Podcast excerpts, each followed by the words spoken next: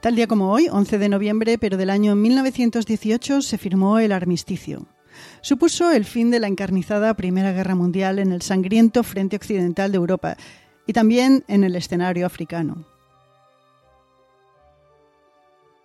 Hola, soy Ana Nieto y esto es Calendario de Historias, una producción de Audire Podcast. Nuestra misión es recordar el pasado, indagar en algunos de sus momentos y personajes históricos y buscar qué nos queda de ello. Apenas tres días antes de la firma del armisticio, la oposición del Kaiser Guillermo II, emperador de Alemania y rey de Prusia, era feroz. Intentó hasta el último momento prohibir el envío de mensajeros alemanes a las líneas francesas. Persistía en seguir la guerra a pesar de que Austria-Hungría, su gran aliada, ya se había rendido. Y también el Imperio Otomano. Y también Bulgaria. El Kaiser persistía a pesar de los millones de muertos, y persistía a pesar de la segunda ola de gripe española que devastaba el frente y la retaguardia. Pero llegó el día en el que se encontró con la oposición de Paul von Hindenburg, jefe del Estado Mayor alemán y de facto presidente del país. Y así fue como Alemania envió cinco coches a negociar el fin de la guerra al norte de Francia. Allí, en el bosque de Compiègne, se encontraba estacionado el vagón del mariscal Foch, que llevaba la voz cantante de las negociaciones por el lado aliado. Se negoció y se redactaron las condiciones del fin de la guerra. Se encargó al coronel alemán Heldorf que las llevase en mano a la ciudad belga de Spa, donde los alemanes tenían su cuartel general. Había prisa porque en una de las cláusulas se establecía que el armisticio debería firmarse antes de las 11 horas, del día 11 del mes 11. Es decir, el plazo era de unas 72 horas. Si no había firma, habría más guerra. Heldorf intentó salir por carretera con la documentación, pero no era posible. Las propias baterías alemanas bombardeaban sin cesar la carretera de la Capelle por donde debería pasar.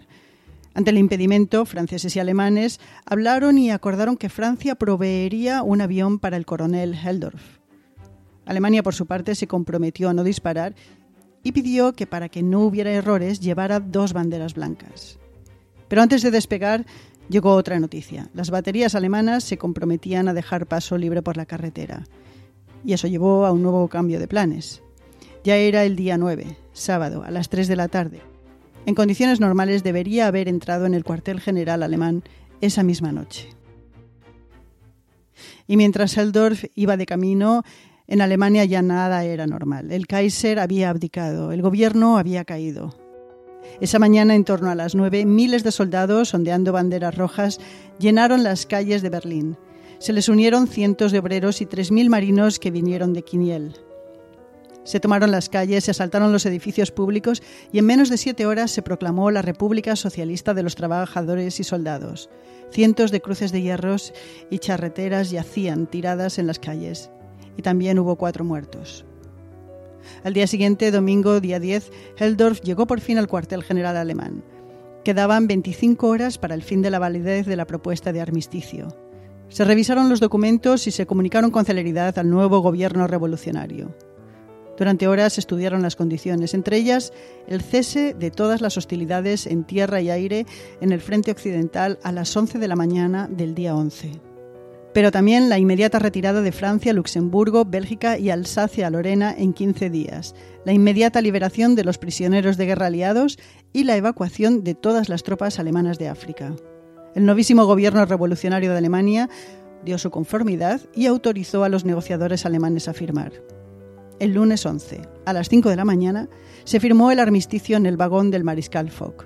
La guerra había terminado. ¿O todavía no?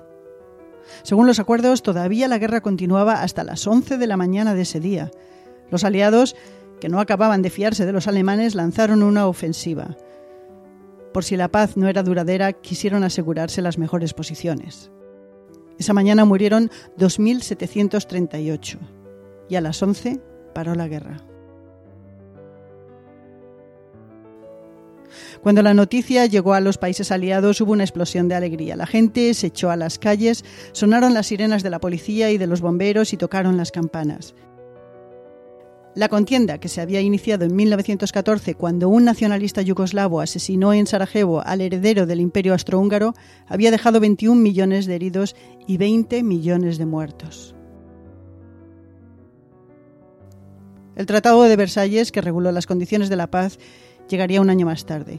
Pero esa, esa ya es otra historia.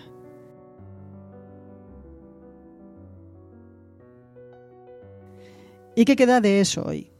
El 11 de noviembre es festivo en algunos de los países aliados como Estados Unidos, Canadá o Reino Unido. En los países de la Commonwealth, ese día y los anteriores se ven frecuentemente amapolas rojas en las solapas. Es una costumbre que tiene su origen en una idea para recaudar fondos durante la guerra para veteranos, huérfanos y viudas y también para organizaciones como la Cruz Roja. Es un recuerdo que sigue vivo hoy. Otros días, como hoy, 11 de octubre, también sucedieron los siguientes eventos. En 1647, la colonia inglesa de Massachusetts, en Norteamérica, ordena la obligación de asistir a la escuela. En 1671, los holandeses prohíben la importación de vino francés. En 1790 el crisantemo originario de China llega a Inglaterra. Y en 1994 Bill Gates compra el códice de Leonardo da Vinci por más de 30 millones de dólares. En 2004 se confirma la muerte de Yasser Arafat, líder de la Organización de Liberación Palestina. Le sucedió Mahmoud Abbas. Para los interesados en recordar que sucedió en 1918, el año del armisticio, destacamos que ese año las mujeres británicas mayores de 30 años ganaron el derecho a votar. Y el 11 de marzo de ese año, Albert Gitchell, estacionado en un cuartel militar de Kansas, Estados Unidos, es la primera persona con diagnóstico documentado como la denominada gripe española. Cuando acabaron sus sucesivas olas en abril de 1929, más de 500 millones de personas habían sido infectadas. Esto es un tercio del total de la población mundial del momento. Y el número de muertos todavía hoy no se sabe, se estiman entre 50 y 100 millones. Y terminamos el programa de hoy con el inicio del poema En los campos de Flandes, de John McCrae, por este poema es que se escogió el símbolo de la amapola roja que todavía tal día como hoy puede verse en las calles conmemorando el armisticio. En los campos de Flandes crecen las amapolas, fila tras fila, entre las cruces que señalan nuestras tumbas, y en el cielo aún vuela y canta la valiente alondra, escasamente oída por el ruido de los cañones. Somos los muertos. Hace pocos días vivíamos, cantábamos, amábamos y éramos amados. Ahora yacemos en los campos de Flandes. Calendario de Historias es una producción de Audire Podcast. María Luz Rodríguez en la producción y Ana Nieto aquí en los micrófonos. Y mañana será otro día.